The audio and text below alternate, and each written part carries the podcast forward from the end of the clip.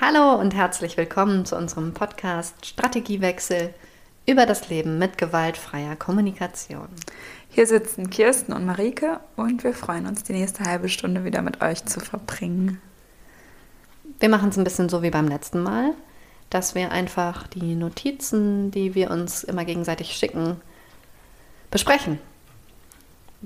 Ja, deine erste Notiz ist Kinderbücher lesen. Willst du Werbung machen für Kinderbücher? Ähm, ich möchte Werbung machen für meine neue Strategie, die sich echt gut bewährt. Ich habe Bock zu lesen und es ist auch richtig gut für mein Selbstbild, wenn ich regelmäßig lese.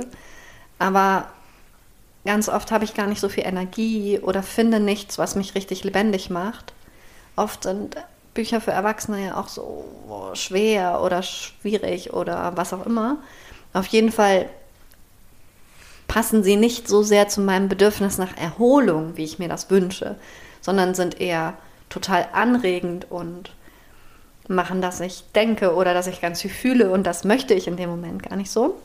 Deswegen habe ich jetzt einfach angefangen, immer wieder mal Kinderbücher zu lesen und so ein bisschen die, den Kanon der Kinderliteratur entweder neu zu entdecken oder nochmal für mich zu entdecken. Und oft ist es so, dass ich dann die Bücher, die meine Tochter gerade fertig hat, direkt nehme und weiterlese. Das funktioniert echt gut. Und cool. ich habe dieses Jahr schon so im Schnitt jeden Monat ein Buch geschafft. Sag Darunter mal eins. Kinderbücher. Was du gut fandst. Krabat habe ich gelesen. Das hatte ich als Kind nicht gelesen.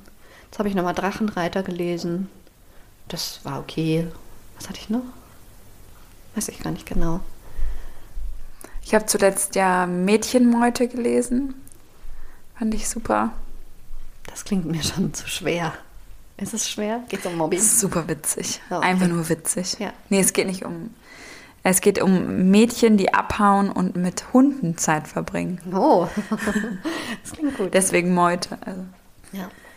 ja, also das funktioniert echt richtig gut. Und ich bin sozusagen auf diese Strategie gekommen, als mir klar wurde, ich habe eigentlich Bock zu lesen, aber in Verbindung mit dem Bedürfnis Erholung, Ablenkung, Freude, Fantasie und nicht so sehr mit dem mit den Bedürfnissen nach Lernen, mich äh, weiß ich nicht, weiterentwickeln und so weiter. Ich wollte dir von, von einer Anfrage erzählen, die ich bekommen habe. Und zwar hat ein ehemaliger ah. Schüler von mir einen Vater und der, von dem kam, bekam ich Freitagabend eine Nachricht, die da hieß Zeit und Lust auf Wojcek im Schauspielhaus. Dann ja, habe ich gemerkt, ich bin sofort wütend geworden und aufgeregt und hatte ganz viele Urteile. Das hängt natürlich damit zusammen, dass ich auch diese bestimmte Informationen hatte, welche Probleme dieser Schüler jahrelang mit seinem Vater hatte. Und dann hatte ich halt direkt so ganz viele Urteile im Kopf, wie das ist grenzüberschreitend. Und dann habe ich gesagt, okay, hey, was ist eigentlich die Beobachtung? Warte mal, aber das ist ja sehr überraschend, dass du von dem Vater eines Schülers. Ehemaligen Schülers, ne? Also ja. seit anderthalb Jahren nicht mehr mein Schüler. Ja, aber trotzdem doch sehr überraschend. Hättest du damit gerechnet, dass das. Ja, es kam sehr überraschend, okay. aber. Ähm, ich ja. bin sehr überrascht, nicht, das ist ja überraschend. Ich bin sehr überrascht. Du bist überrascht, ja. Also es gab vorher auch immer mal wieder eine Nachricht, aber die waren immer auf das Kind bezogen. Also sowas wie, das und das macht mein Kind jetzt. Und dann habe ich mich natürlich immer mal auch gefreut. Also es waren zweimal oder so. Und dann habe ich erstmal gesagt, okay, was ist denn die Beobachtung? Und dann habe ich zurückgeschrieben, ich verstehe die Nachricht nicht, Chat verwechselt, weil ich nämlich dachte, also ich gehe jetzt mal davon aus, ähm, also mein Urteil war auch, boah, der drückt sich so unklar aus, was will er denn von mir? Was ist das? Und dann habe ich halt erstmal so ein bisschen gedacht, ich frage jetzt erstmal nach. Auf eine irgendeine Art und Weise. Und dann hat er geschrieben, nee, würde gerne mit Ihnen, Schrägstrich dir, ins Schauspielhaus gehen. Und dann bin ich richtig wütend geworden und hatte genau diese Urteile dann noch mal mehr und dachte, ah, das ist grenzüberschreitend. Und dann habe ich, das ist ein Date, oder? Ist es bestimmt, es ist ja so eine Art Anfrage, also ist ja. ja eine Anfrage für ein privates Treffen. Und ich glaube, der Link ist halt das Erdenkt, weil ich halt Germanistik studiert habe, dass ich das halt sehen dich möchte. auch ne? fragen, ja, ich genau. Finde ich alles, genau. Und jetzt habe ich aber, dann habe ich ja nochmal versucht zu sagen, okay, was ist denn die Beobachtung? Warum habe ich denn diese Urteile? Und was wäre denn gewesen, wenn jemand anders mich gefragt hätte? Weil ich habe so getan, als wäre das eine Grenzüberschreitung, weil er ein Vater ist und sozusagen mich als Lehrerin. Und dann habe ich mir gedacht, so ein Quatsch. Es, ist, es hat überhaupt nichts mit unseren Rollen zu tun. Darauf schiebe ich es eigentlich nur. Es hat wirklich was damit zu tun. Ich möchte eigentlich nicht mit dieser Person in einen privaten Kontakt gehen.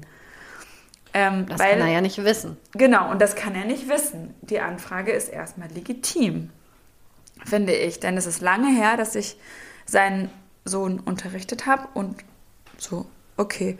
Und das ist mir dann ganz gut gelungen, das fast wieder so ein bisschen zuzumachen. Und ich fand es trotzdem krass, wie doll ich darauf reagiert habe.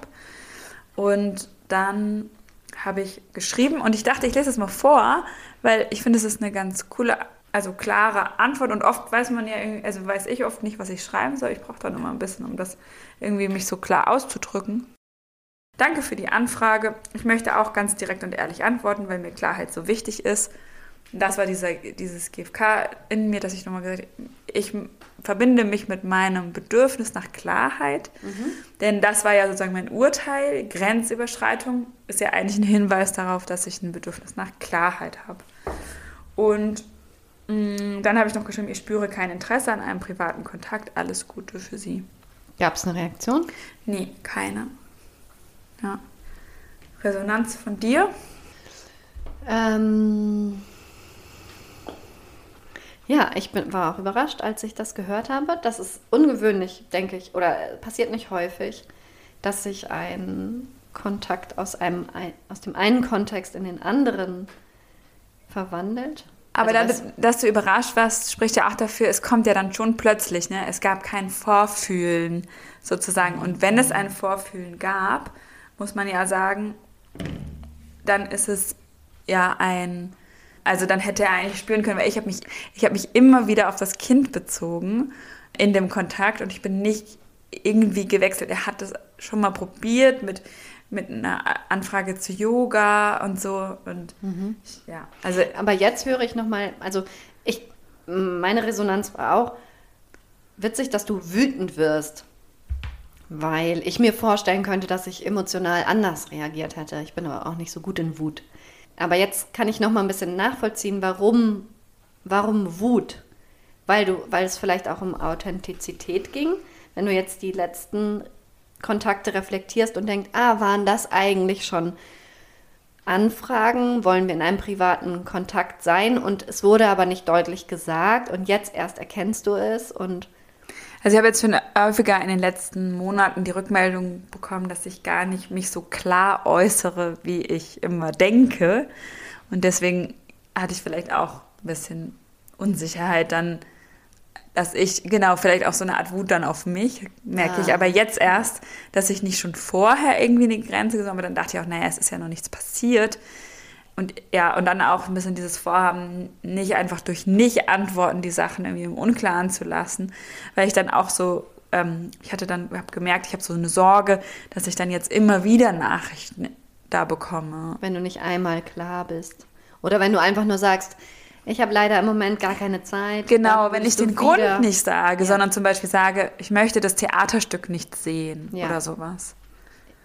Und da ist auch wieder, also mein Anliegen ist auch, das, was ich oft anderen rate, dann vorzuleben, lieber einmal hart zu sein, aber klar, anstatt dann das so zu, also was anderes vorzuschieben, was mir sehr leicht gefallen wäre, also auch zum Beispiel zu schreiben, ich möchte keine privaten Kontakte mit den Eltern von meinen ehemaligen SchülerInnen. Und da habe ich gemerkt, das stimmt überhaupt nicht. Wenn Mhm. das das, zu jemand wäre, den ich total cool und nett fände, dann fände ich das total harmlos. Ja. Oder sogar schön, dass sich aus sowas auch sowas ergibt. Ja. Noch eine Resonanz von mir. Immer wenn ich höre, dass jemand wütend ist, werde ich gleich ganz neugierig, weil das etwas ist, was ich für mich irgendwie nochmal mehr erforschen möchte. Ich werde sehr selten wütend und wenn, dann kann ich meine Wut eigentlich auch nur sehr selten richtig zeigen. Und ich würde super gerne das Aufbauseminar nach dem Jahrestraining machen, wo es darum geht, weil wir das jetzt noch gar nicht so richtig behandeln. Aber ich habe jetzt im Jahrestraining nochmal was zum Thema Wut gehört, also über das Konzept von Wut in der GfK. Und das ist, dass es die primäre Wut gibt und die sekundäre Wut. Primäre Wut ist die, die uns angeboren ist als eines unserer Grundgefühle, die schon kleine Babys haben, wenn irgendwas nicht so klappt, wie sie das gerne hätten oder wenn sie was nicht kriegen, was sie brauchen. Und ähm, die sekundäre Wut ist die, die sich zeigt in Urteilen über Situationen oder über Menschen. Und die primäre Wut, also die, die richtet unsere Aufmerksamkeit auf drei Dinge. Zum einen auf Behinderung bei der Zielerreichung. Ich werde wütend, wenn was nicht klappt. Das kenne ich auch so richtig von mir, dass ich dann anfange zu fluchen, wenn der Faden nicht durchs Nadelöhr will oder so. Oder ich meine, was nicht bekomme, was ich gerne möchte, oder? Ja, genau. Schutz meiner eigenen Grenzen, meines Körpers, meines Wohlbefindens, meiner Bedürfnisse. Und das dritte, Gerechtigkeit. Und ich finde das total fantastisch, dass es das gibt. Und ich würde super gerne spontan und gewaltfrei auf dieser Wut-Energiewelle reiten, wenn, wenn was passiert, das mich wütend machen sollte. Aber ich habe mir das so abtrainiert, wütend zu sein, Mm, ich glaube auch, weil ich zum Beispiel als Kind oft das Feedback bekommen habe, dass das nervig ist. Ich hatte als Kind viele Wutanfälle und ich weiß noch, wie, wie meine Familie dann reagiert hat, so wie Familien halt reagieren, mit Lachen, aber auch mit genervt sein und so weiter.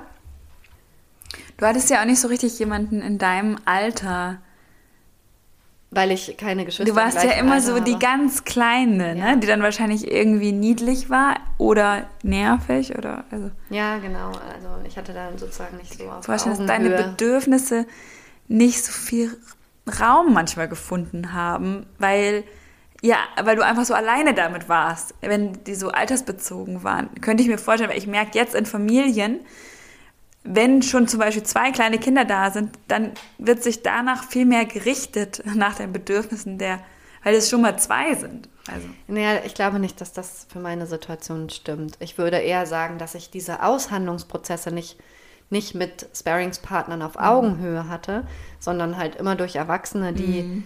ja natürlich ganz andere Möglichkeiten hatten zu verhandeln, nachzugeben, Situationen zu umschiffen und so weiter und ich dann halt nur manchmal richtig dolle wütend geworden bin mhm. in Situationen, wo die Erwachsenen dann auch irgendwie hilflos waren oder nur noch aushalten konnten. Aber es nicht so dieses Aushandeln gab. Mhm. Und ich habe mhm. das auch in der Pubertät dann eigentlich nicht gemacht. Mhm. Ja, und äh, was ich dann merke, ich komme dann immer an den Punkt, dass ich denke, ja, ist es jetzt gerechtfertigt zu sagen, das ist ungerecht oder das ist mein Ziel, ich habe ein Recht, das zu erreichen. Und also ich komme dann immer in so eine kognitive Schleife, die es mir wieder total kaputt macht. Ähm, einfach wütend zu sein, einfach so ganz naiv wütend zu sein. Ich wünsche mir das sehr. Ich mache dieses Seminar nächstes Jahr im August und dann erzähle ich euch allen davon.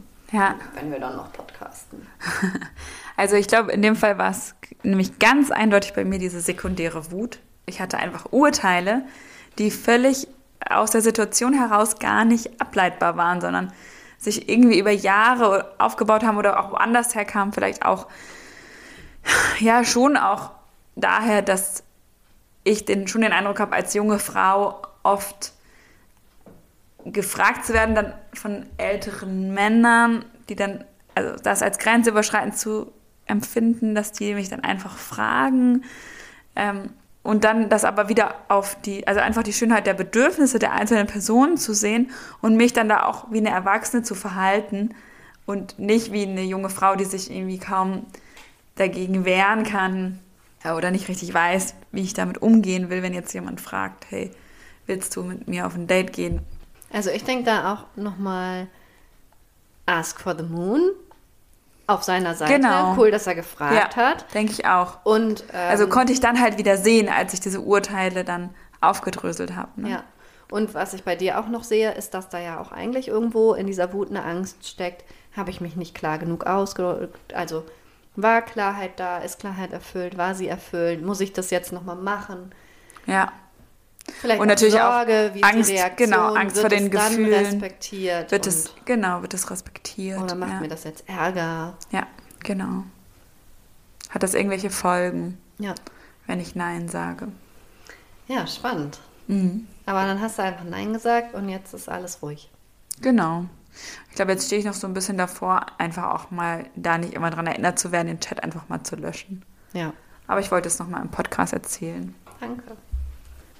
Hier steht 5 Euro für die Küche. Was soll denn das heißen? Das war auf der Klassenfahrt. Ach so, ja. Ja. Aber das habe ich geschrieben, aber als Erinnerung für dich. Ja. Okay. hatte eine spannende Situation. Ich war letzte Woche auf Klassenfahrt mit zwei sechsten Klassen und da war ein Kind, mm, das hatte 5 Euro im Sand gefunden. Und auch ein anderes Kind hatte 5 Euro im Sand gefunden. Und ich habe gemerkt, ähm, also wir haben gemerkt, dass wir gerne mit dem Geld irgendwas für die Gemeinschaft machen würden. Und dann war meine Idee, das Geld ähm, als Trinkgeld an die Jugendherberge zu geben, an das nette Küchenteam, beziehungsweise so einen bestimmten Menschen, der uns ganz viel geholfen hat beim Tragen und Müll gesammelt hat und so. Dem wollte ich das gerne geben, als Wertschätzung. Und dann habe ich beide Kinder gefragt und das erste Kind hat sofort Ja gesagt und das zweite Kind hat erstmal Nein gesagt, das ist mein Geld. Und dann habe ich ja kein Geld mehr. Und dann habe ich so gespürt, dass ich schon gerne einen Konsens hätte und habe dann mal so reingefühlt, ja, wie viel kann ich denn von Herzen geben? Und habe dann gemerkt, äh, ich würde es aufteilen und habe dann dem Kind gesagt, hey, was ist denn, wenn du zwei Euro kriegst und ich hätte die, also ich gleiche dir dann halt aus und dafür gibst du halt die fünf Euro an die Küche. Und da konnte sich das Kind dann total schnell drauf einlassen. Und das fand ich dann so großzügig, weil es erst so ein ganz klares Nein gab und ich auch schon so ein bisschen so ein Bild von diesem Schüli hatte, von dem Kind. Also das ist, also das, ja, irgendwie so ein Urteil, dass er sehr, sehr nach seinen Bedürfnissen guckt. Ja, und dann fand ich das aber, habe ich das super gefeiert, dass er sich auf dieses Teilen einlassen konnte. Und habe dann auch so gemerkt, dieses, also ich habe es dann mit dieser GFK-Brille gesehen, dieses von Herzen geben, dass er diese drei Euro, die er gefunden hatte, wirklich auch von Herzen geben konnte, hat sich auch später nochmal erkundigt, ob ich denn wirklich das Geld auch der Küche jetzt gegeben habe und so. Und ich fand das irgendwie eine total schöne Situation, dass wir irgendwie alle was von Herzen geben konnten dann dadurch und nicht nur ich darüber bestimmt habe, was mit diesem Geld passiert, was das Kind gefunden hatte.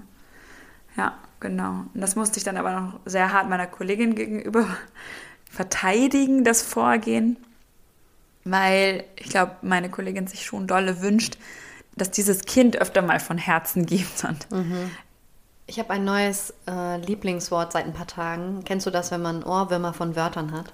So eins ist das. Und zwar Repertoireerweiterung. Das kommt von unserer neuen Schulleiterin. Und sie hat neulich irgendwie so das Bild in meinen Kopf gesetzt, dass unsere Aufgabe als Lehrerinnen und Lehrer ist, das Repertoire der Kinder zu erweitern, zu gucken, was sie können und dann zu sagen, was könnte das nächste sein, was du noch zu deinem Repertoire hinzufügen kannst. Und für mich ist das so eine Situation. Dieses Kind hat Geld gefunden und in seinem Repertoire war es, sich damit nett zu machen. Und du hast ihm, indem du deine Bedürfnisse offengelegt hast, nach Wertschätzung, nach Teilen, nach Beitragen zur Gemeinschaft, nach Umsicht und so weiter, dazu beigetragen, dass sein Repertoire jetzt nochmal ein bisschen weiter ist und es nicht denkt, entweder ich kann es behalten und es mir nett machen oder es wird mir weggenommen, sondern auch sehen kann, ah, ich kann das ja auch jemandem anders in Anteilen Mhm. zugutekommen lassen. Das finde ich richtig schön. Ja, und aber auch, dass wir eine Lösung gefunden haben, die nicht überfordert war. Ne? Also ich hatte ganz den Eindruck, wir haben einen Zwischenschritt gefunden irgendwie. Ja. Ich Und äh, aber ich glaube, es gab auch einen, einen Dissens darüber, ist das Geld eigentlich jetzt von. Ich habe gesagt, das Geld gehört erstmal dem, der es gefunden hat. Also das finde ich eigentlich schon. Ich fand das großzügig. Ich finde, sonst hätte eigentlich dem Finder oder der Finderin das Geld zugestanden. Aber darüber kann man natürlich uneinig sein. Wenn auf einer Klassenfahrt Geld gefunden wird, ist es eigentlich klar, dass es irgendwem gehört. Es hat halt definitiv jemand aus der Jugendherberge da Ah, okay. verloren, ne, im Ja. Sand.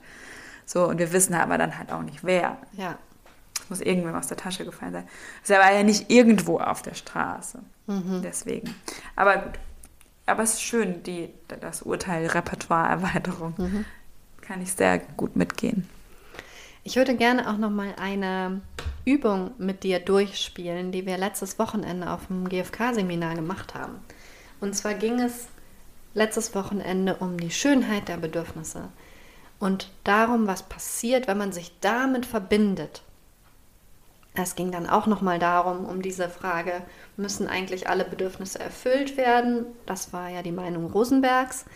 Und die nachfolgende Generation, das war Robert Gonzales und andere, die vertreten eher die Auffassung, die Bedürfnisse müssen nicht erfüllt sein, sondern sie müssen wahrgenommen werden. Es ist wichtig, dass ich mich damit verbinde, mit dem, was so schön daran ist.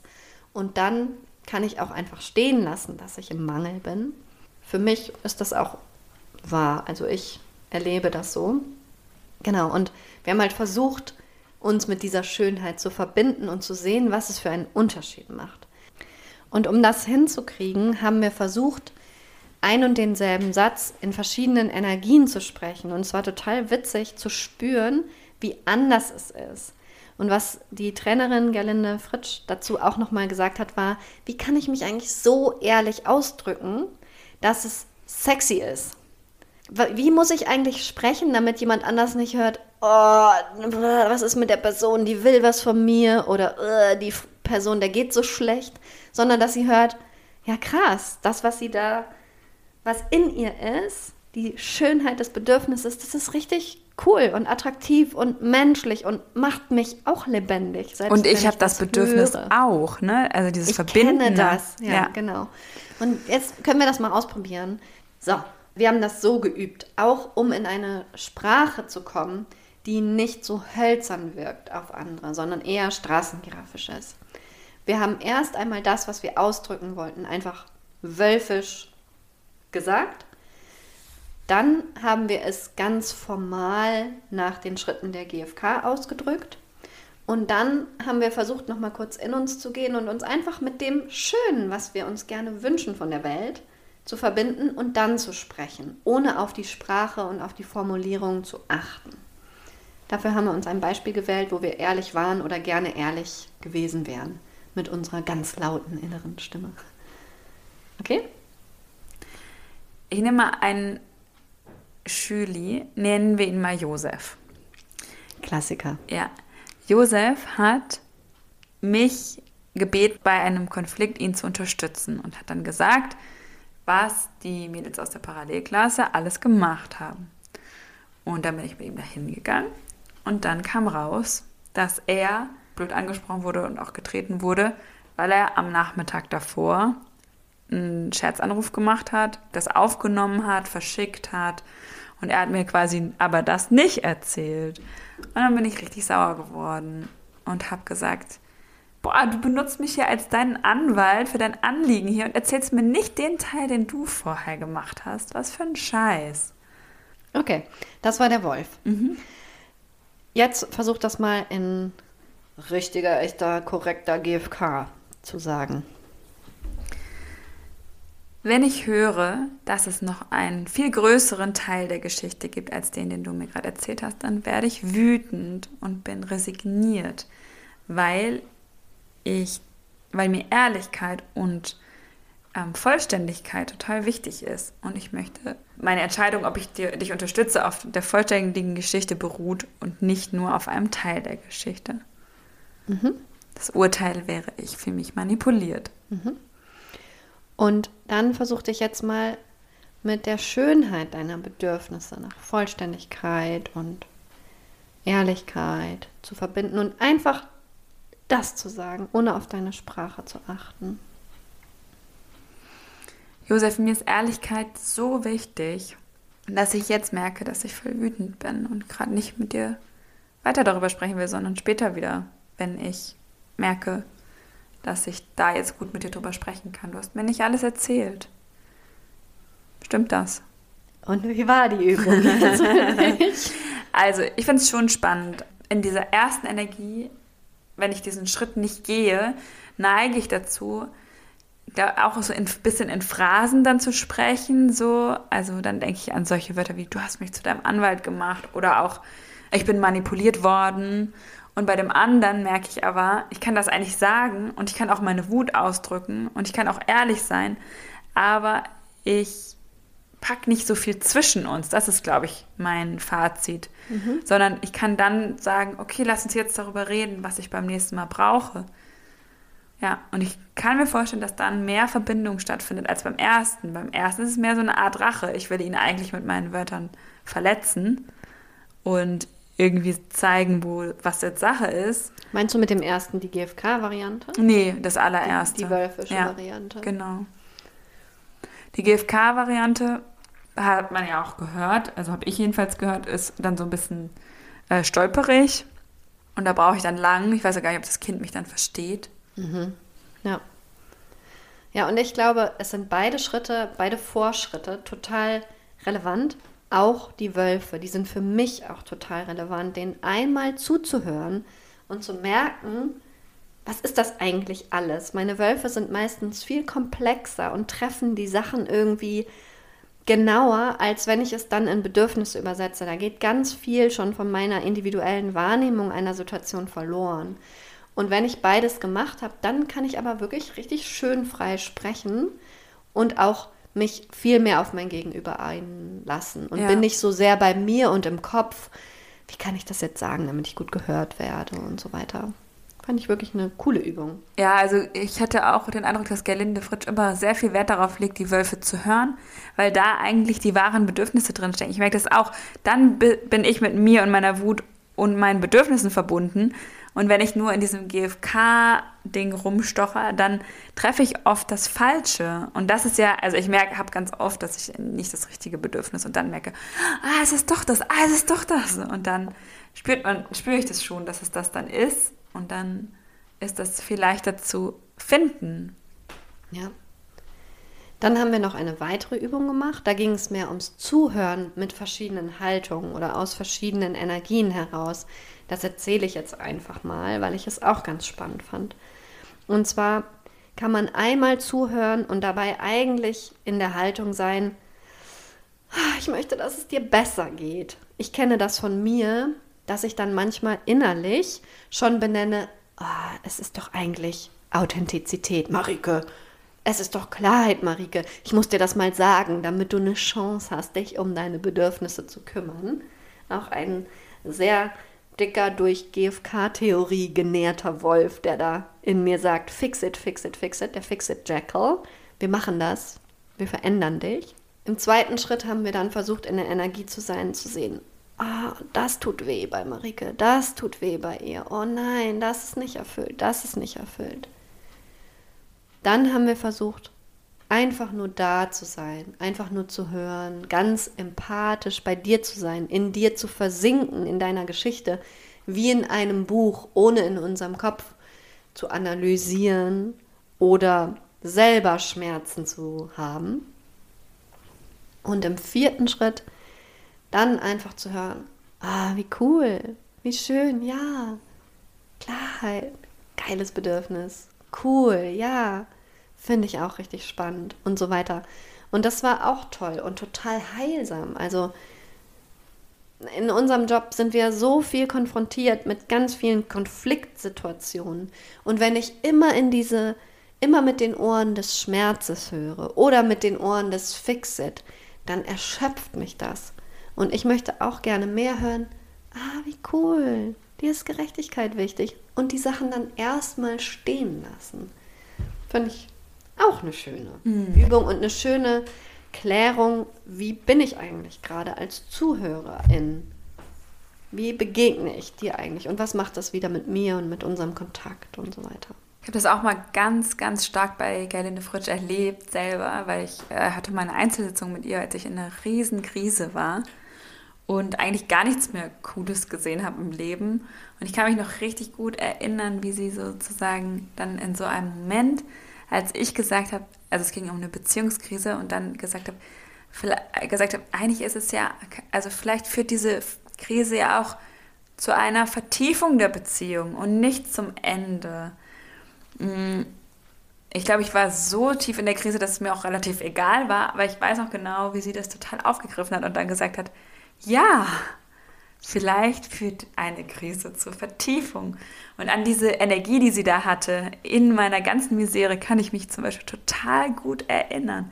Und sie hat das aber sehr, sehr feinfühlig gemacht. Also ich habe mich nicht, nicht äh, gepositivt gefühlt oder so, sondern sie hat ganz viel so, Empathie gegeben. Positive. Genau, und in dem Moment, wo ich auch gemerkt habe, ah, da könnte ja auch was Gutes drin stecken, womit sie ja auch am Ende recht behalten hat, war das dann so, ja, also das hat sie, ist sie total mitgegangen, hat diesen, diesen Funken total aufgegriffen. Das fand ich sehr bewundernswert, wie sie da, wie sie das gemacht hat. Dass mhm. ich das bis heute erinnere, wie sie diesen Funken in mir ausgelöst hat. Mhm. Ja, und ich stelle mir vor, dass das dann auch so ein, ein, eine sehr produktive Form von Spiegelung ist. So, sie sieht das Schöne, dein, in dem Fall vielleicht Hoffnung, und dadurch spürst du auch wieder das Schöne darin und kommst vielleicht in so einen anderen Modus. Ja. Wir haben auch noch ein paar Ideen gesammelt, wie man straßengiraffisch sagen kann, ich habe ein Bedürfnis nach, weil das ja schon viele Leute rauskickt. Das könnte doch jetzt das Schlusszitat sein, oder? Ja. Liest du einfach vor? Ich lese einfach vor. Ich wünsche mir das. Mir ist nach XY. Ich wünsche mir eine Welt, in der ich brauche. Mir ist wichtig. Mir liegt am Herzen. Ich habe Lust auf. Mir geht's um. Ich fände toll, wenn. Ich liebe es, wenn. Ich träume von. Ich hätte so gerne. Mir ist es ein Anliegen, ich sehne mich nach. Ich lege Wert auf. Ich habe Bock auf. Ich genieße es, wenn. Bis zum nächsten Mal. Ciao, ciao.